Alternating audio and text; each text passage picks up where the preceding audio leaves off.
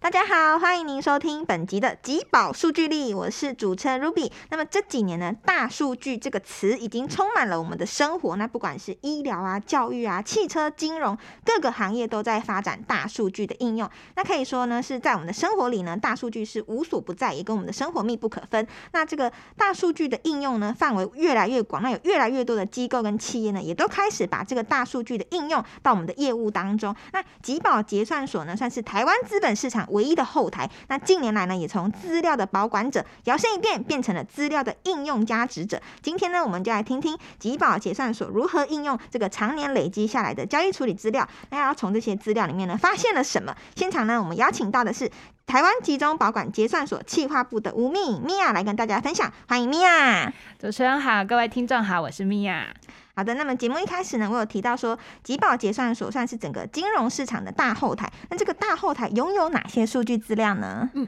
就像主持人说的一样，就我们集宝结算所的确是整个金融市场，然后证券市场的大后台。是那很多观众应呃听众都有在买卖股票嘛，那对手机里面一定会有我们呃集宝一手掌握的 App，我们之前科技力有提到的，或者是你应该也会拥有一本实体的集宝存折。哦，是、所以应该都会知道，集宝负责处理每天市场上数百万笔证券交易的结算、交割这些作业，嗯，那要确保整个股市它的交易资讯流的正确性。但是呢，可能大家不一定会知道的是，就是集保还有负责像是基金啊、期货、债券、票券、跨境保管，其实很多方面的金融业务。 对，所以前前面有讲到这几个市场的交易数据呢，都算在我们集保大数据的范围里面。哇，集宝真的是南瓜非常多的就是金融服 务。那既然集宝可以提供这么多的金融服务，嗯拥有这么多的数据资料，那是从什么时候开始想要展开这个大数据的历程呢？嗯，我们大概是在二零一八年开始发展大数据相关的嗯业务，那就是到现在差不多也有四年的时间。对，那我们希望透过大数据的分析啊，然后还有相关的技术，可以让这些数据赋予它新的生命、新的价值，哦那甚至发展出一些新的应用项目。嗯，对，那所以我们集宝呢，它目前的话是以定定呃有四个我们主要的服务对象呃服务。提供他们大数据服务，好那包括像是主管机关是其中一个，对然后再来主管机是关市场的参与者，好，然后投资人，投资人还有我们公司内部的资料的使用好，对我们就是用这四个对象呢来发展我们的大数据分析应用平台的相关服务。所以等于这个大数据分析应用平台里面，就是有四个，就是包含主管机关、市场的参与者，然后投资人跟公司内部，所以就会形成这个大数据的分析应用平台。那我们发展这个大数据分析应用平台之后，要怎么来应用里面的这些数据呢？谢谢主持人。那我们集保的保嘛是保管的保，保管的保，对，你要你要集中保管，所以是保管的保，没错。所以三十年来，其实我们在保管这件事情上，我们力求做到尽善尽美。是不过这几年我们就想要转手为攻，我嗯们之前手做的很好，我们把资料保管的非常的完美。对那现在我们希望呢，可以把这些资料呢，可以再做一些创新价值的运用。哦，以守就转为攻，变成供给的攻，对，好就是我们攻守兼备都要做得非常好。好，对，那所以呢，我们在数据应用上面嘛，那呃，包括对于主管机关他们有一些需要监理的需求，嗯所以我们发展出包括基金啊、票券业务的数位监理，嗯，然后市场参与者提供他们数据服务。那投资人的话呢，之前我们有提到，就是在集保一手一掌握，手掌握对这个一手 app 掌握里面，嗯我们有一些 Open Finance，、嗯让大家可以查到不止自己证券账户、它的基金的账户、它的银行的账户里面的资料都可以捞得到。那还有我们公司内部自己有一些进数行据数管据管理分析，对，嗯没错。是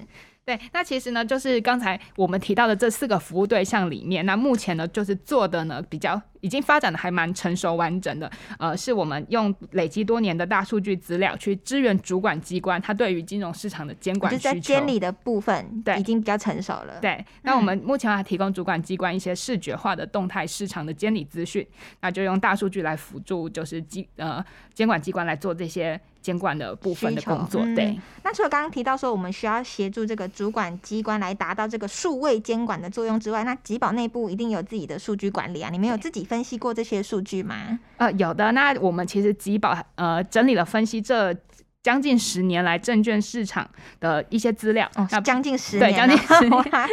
好，那应对该就是是很大的一个资料库。对，嗯那就包括证交所还有购买中心的这部分，那就是我们来整理这些自然人呃的参与者、自然人的投资人，他在参在这些市场上的交易相关资料，嗯那就有一些有趣的分享呃发现可以跟大家分好，享。来来来，大家来听看看。那我们都知道这两年就是股市非常的热，对那很多股市小白就是股市新手，就嗯对，是新鲜人都投进我们的证券市场里面来参与交易。是那像去年二零二零年一年呢，就增加了六十七万人来开户，哇，新增的呢，就对增加了六十七万了。那股市真的很热，嗯，然后呢，所以我们现在拥有证券呃账户的自然人，就全嗯台湾的话，已经达到了将近一千零八十万人了。哦，就是对等于两每两个人就一个人有这个证券户。如果要当平均算对下来的话，就两个人就一个就有。对对毕对，竟没一错， 千一千多户了呢。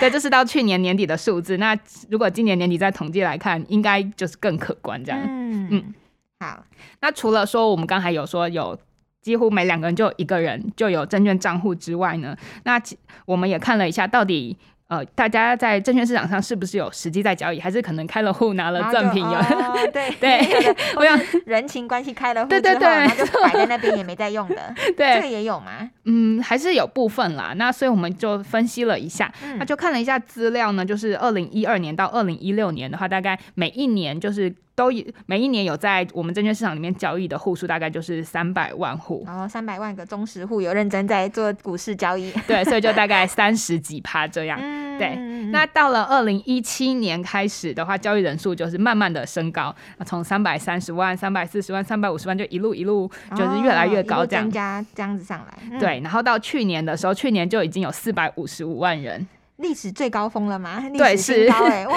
四百多万 户就是都有在做这个股票的交易就对，了所以有将近大概一半的开户的人也都有在股票市场里面，就是每年至少会进行一次的交易那。表示这两年的行情是真的很 热，大家都想要进入股市来赚钱的。对嗯，好，然后不过就还蛮有趣的，另外一个发现是，就是大家都呃去年的有交易的人。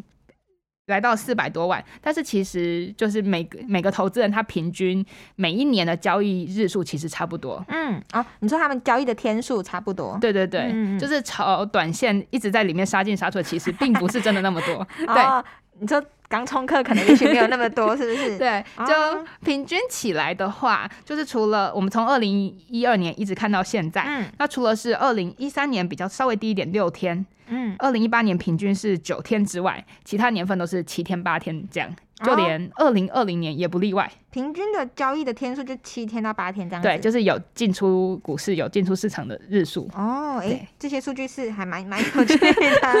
那我们对于这个证券市场的参与者的轮廓有这些基本的认识之后，那我也更好奇，因为既然行情这么热，那大家的股票账户里面平均是大概都投入了多少钱呢？嗯，那这部分的话，就是投资人他账户里面的证券市值、大概。这十年看起来大概都是十六到二十万元，哦，对，平但是均，对，但去年的话就是稍微高一些嘛，因为嗯去年整行情个比较热行情都很很好，对。嗯所以可能是因为股市整体市值提高，所以呃，投资人他的证券账户里面的市值的中位数呢，就大概成长了二十趴，来到嗯了二十五万元。大家从原本里面十六万到二十万，然后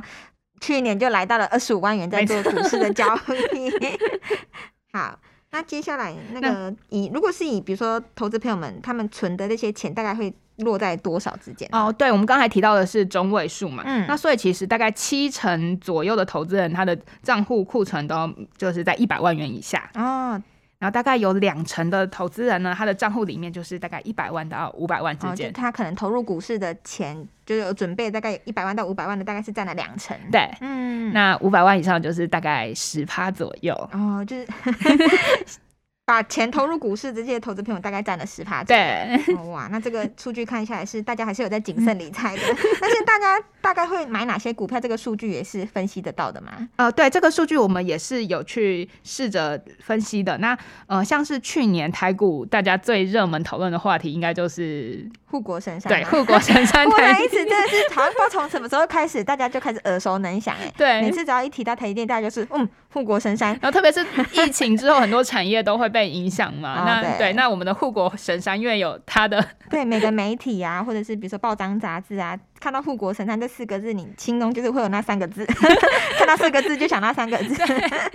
就是我们的台积电。哦，所以大家是以台积电为主 嘛？呃，去去年的话就是买。台积电的人数呢，呃，应该说台积电它的呃投资人大概多一口气多了九万人，哦这其实股东就增对加对了股东9多了九 万人，哎，对，大家多多支持神山这样的对但神山的我产业。嗯那我们想说，那我们来比较一下二零一一年还有去年二零二零年的库存排行榜。嗯，那我们会发现，虽然就是很多人在去年的时候强买台积电，对，但是呢，在所有的统计里面，二零一一年跟二零二零年，它的冠军其实是同一个人。这十年之间吗？呃，我们就统计这两，这就比较哦、这这两年，对。哦，好好。就是呢，如果说我们要看，就是投资人他至少持有一张股票的话的，是哪一张的最多对？啊，谁是那个冠军呢？中钢，我知道了，一定是因为 他 中的。钢的纪念品都对对，你怎么知道我要说这个？我想说，应该是因为他的纪念品会有很多忠实的粉丝。，对哦，原来是中钢，所以中钢是其实是稳坐冠军的第一名哎。对，所以我们就是比较刚才说二零一一和二零二零20年这两嗯年，嗯对嗯，就每十位投资里面至。十位投资人里面，至少有一位他持有一张以上的中钢股哇，票。等于我在路上，比如说我撞到十个人，其中一个人可能是中钢的股东哎。对 我觉得没有了，可能要二十个吧，因为我们刚才说有开户的是一 半嘛。哦，然后 OK 对 OK，我只要撞到二十个人，就一个是中钢的股东。OK，好，那我们再看一下，就是除了冠军之外，那嗯这两个年度的亚军跟季军，就是联电跟红海两个两家公司在轮流。哇，也是很知名的公司，大家 股民们都对我们的晶圆产业是很有对， 很所有以信心。嗯，所以这两家公司应该就是可以算是投资人，也是他们存股的热门标的。你看他，很多人可能这这十年就是都一直持有这两张。对，这可能两家也许公他司们的的股配票息跟配股也都还不错，所以对大家就是可能会哦，所以地名就是中钢嘛，对不对？对然后再来就是联电跟红海，哦，大家也是 很会存股，就存这几 家。对，那我们嗯可能就会问说，那台积电的排名呢？它怎么没有在前三名里对啊，面？既然它是我们的神山的话，排那台积电排名在哪里呢？呃，可能是因为其他的其他的股票，他们那个投资人一下增加太多，所以其实台积电在这两个年度比起来，反而它的名次稍微下滑。嗯，它在二零一一年的时候是第八第名，八名，嗯，那到去年的时候呢，变成了第十 名。但有可能是它涨上 来了，价格对，结果股我价们变小高资族就买不 起对了。对对，哎、好，那所以整体二零一一年来看的话，前二十名分别是哪些就是类型的个股呢？呃，我们就比较了一下，那嗯如果要看前二十名的话，在二零一一年的时候，电子股有十档，然后哦电子股十档，然后金融股有九档。哦，就等于大家存股的那个，发现电子股是十档，那金融股存了九档。对，所以两个其实势均力敌，都差不多。嗯嗯嗯但如果呢，我们就再看到去年二零二零年的话，嗯金融股呢它上涨了一档，变成了十档，嗯，哦，大家都存金融，存到已经十档了，对，但是电子股反而变少了，变少了，那那他们剩几档？剩减少了三档，变成了七档，哦，剩七档。对，那这个空缺呢，到底是谁这么厉 害，对对可对以对去对？把电子股给挤掉 对，那其实就是由 ETF 就指数股票型基金它来补位哦，嗯，那包括像是元大高股息啊，然后呃这一类的 ETF，因为他们可能就是股息发放很稳定嘛，嗯然后殖利率也报酬也很不错，哦，然所后以，然后嗯加上这几年可能投资人的观念都有一些改变，对，所以希望以长期稳健的方式来参与公司的成长。也是有，因为金融商品这么多，大家的选择也就变多了，对所以另外三档就可能由就是原本的电子股，然后换成了 ETF 这样子。对，没错。嗯，好，那也许还有，比如说船产里面也有，是不是？对，常常里面的话，像中华电信，哦，对，另它外档就的是名次也特别上好，来 了， 对，等于是去年大家在反而在挑股上面有都有一些变化。没错。那如果既然这个金融市场这么大，那除了股票之外，比如说像我们刚刚提到，有些听众朋友可能对于这个基金的申购呢也很有兴趣。那刚刚也聊到，其实集宝也是有相关的基金平台。那从这个当中有发现什么有趣的现象吗？对，我们基宝有个基金交易平台，可是是嗯大家可能就是有听过，对于它的整个角色到底基宝在这边好像也不是直接在卖基金的，那这个交易平台是拿来做什么的？嗯嗯嗯，是所以想说，这先跟大家分享介绍一一下，下嗯对对对。那我们吉宝基金交易平台呢，是成立在民国九十五年。嗯那它销底下的销售机构大概分成两种类型，一种就是如果投信投顾他们自己在销售自己家里呃发行的，或者是他们代理的境外基金。嗯那另外一种的话，就是我们服务的是网络基金销售平台，像是基富通证券这一类的。嗯嗯，对对对，那呃，我们的这交易平台呢，截至今年九月底止呢，就是我们在我们这个平台上面，它有余额的客户数大概有将近二十五万人。哦，已经二十五万了，因为已经等于是已经十六年了耶，就对是对我从对九十五年成立到现在已经十六，那所以里面的客户已经超过二十四、二十五万人了。对，呃，将近二十万人，对，超过二十四万人。好，那这二十万我们来分析一下，他们大概是有哪些现象呢？呃，我们会看到，其实女生比较喜欢用定期定额的方式 来女投生资。哦，女生可能是走那种稳健型的，没错，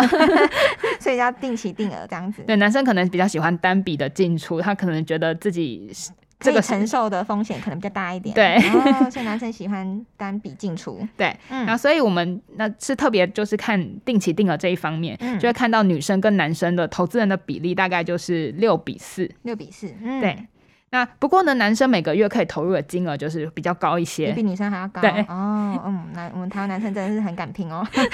有在拼哦， 对，男生的话呢，大概就是一个月会投大概两万六到两万七千元 平均。嗯对，那女生的话就大概两万三千元左右，就稍微低一些些。但是也其实大家投入的金额也都算还不错啊，就是以投资来说的话，对，就是可能基金它比较稳健，然后你也不用每天看看盘，心理不用那压么力这辛么苦大是。 对。那如果是以年龄层来看呢？如果用年龄层来看的话，其实我们有看到，就是这几年三十岁以下的年轻人也开始，就是我们这些小资族开始重视理财，嗯，所以定期定额扣款的户数其实成长了四点五倍。哇，三哦，小小资主已经增加了四点五，那其实还蛮高的耶。对，就是它的成长幅度是居各年龄层之冠。嗯嗯嗯不过，全体的定期定额的族群还是主要以三十到五十九岁的中壮世代，因为他们可能有比较稳定的现金流，这样，嗯，所以哦，对，但是以增加以增加幅度来看，是小资主增加最多啦。对只是说如果是以整体来看的话，还是以三十岁以上的投资朋友们最重，对不对？对。嗯，那既然我们已经分析了，比如说男女性别啊，然后年龄层，接下来星座也可以加入分析吗？星座吗？星座我们也是有准备 的。 有星座的分析，对，就是星座的部分呢，这这个应该是比较少有，对， 比这个较应该是是没有比较没有科学的依据啦。 我们对啦，就是以就是有去跟大家分享对一对下， 对，就是呢，呃，像是我自己就是天秤座，天秤座。好，我们来听一下天秤座，你们在操作上会有什么样的惯性呢？ 就天秤座大家应该都知道，天秤座的很大，就是除了长得漂亮、长得帅之外， 长得漂亮有我认定，好好再来。对，还有一个他们很重要的特质。就是他们犹豫不决，对，就有是一部有选择障碍，对不对？。对，你而且平常生活中也有 嘛？哦非常严重，所以等于你在股票市场上，你也会有选择障碍。对，你会想说，那我到底什么时候进场好啊？然后嗯有时候你道就理想说，我再想一想，再想一想，哎，那个市场市场的行情又过然后了。哦或者是到底要买哪一档，就这个人家也推荐，这个人家也推荐，对那我到底要怎么决定比较好？但幸好聪那个聪天秤明座如的 对第三个特质就是聪明，聪明嘿， 对，所以呢，天秤座呢，我们就看到天秤座的呃投资人呢，他其实是定期定额里面的榜首。哦，你们是榜首哎、对，我 们是榜首，你就们是是定期定额的忠实的大 户哎、因为我们不太确定什么时候是最好的时机，哦，哎呀，那这我们这就样干听起脆来用定期定额的方式来申购。听起来好像好符合你们的特质 哦，这好像是可以解决你们投资上犹豫不决的一个方式之一，对，就是透因为过生活定期上定额有太多需要犹豫的东西了。那投资这件事情的话，那还是交给定期定额好了。哎、对，这也是之一。那还有其他星座吗？还有，那第二名的话是天蝎，那哦，你说定期定额的排行榜第一名是天秤座，对，然后定期定额的排行榜第二名是天蝎座嘛？对，哦，那天蝎的话呢，它我是有查到资料说，天蝎是一个还蛮具有韧性的，它是有点像是打不死的小强的那种 感觉。好，其实我其实我也是天蝎座，我们第一个跟你们一样也是漂 亮， 漂亮对，第一个是漂漂亮，我对对认证。大家都第一个漂亮， 我们是有韧性，然后你们是聪明，对，好好好，那所以说呢，就是这么有韧性的蝎子呢，是呃，如果遇到市场行情比较不好、市场下跌的时候，它其实不会很害怕、很紧张，需要赶快想说，那我现在是不是要赶快嗯全对部啊升、我们我呃们全部我们很赎淡回这样定？对，很淡定，所以呢就能熬过那个市场下跌的这段期间，好然后就。可以享受整个市场后来上涨的一个丰硕的果实。哦，这个排行榜虽然没有什么科学根据，但是是我们这个集宝的大数据里面分析出来的。 对，我们不刚好看到呃这些有趣的地方。 那对后，面几个排名的来看呢？其实我们看到很有趣的是最后六名，刚好这就是从一月下旬到七月中旬出生的这些星座的哦朋友。这这六个星座反而比较不喜欢定期定额。对，嗯那我们就在想为什么？嗯，为什么？想说有个有趣，也有可能有的，就我就问了一些身旁的朋友，然后观察了一下他们，啊，想说在春天或夏天出生的人，可能是因为春天和夏天它的那个呃天气比较多变化，嗯，所以呢，这两个季节出生的人，或许他的情感的那个波动相对幅度就比比较大。哦，所以他们也许不喜欢定期定额的方式，对，也可能是那种单笔进出的方式，也是有可能的。对，就不知道他们的就是投资行为会不会受到比较容易受到情绪呃影去响啊改，对影响去改变。不过这这个就是好玩啦，跟大家分享一下我们刚好看到的。那这个解释的话 也是就是大家自己就是看一下，有星座参考一下就好对了。对 好，那今天呢，米娅带来这些数据分析是真的非常有趣哦。那大数据呢，俨然已经融入到我们的生活当中。那吉宝结算所呢，透过这个大数据的应用分析，除了能够提升这个整个金融服务的效率跟品质，未来呢，也能够适时的让这些投资朋友们呢，提供为他们提供更精准的金融服务。那今天呢，也谢谢吉宝结算所吴敏米娅的分享，我们下一次见了，拜拜拜。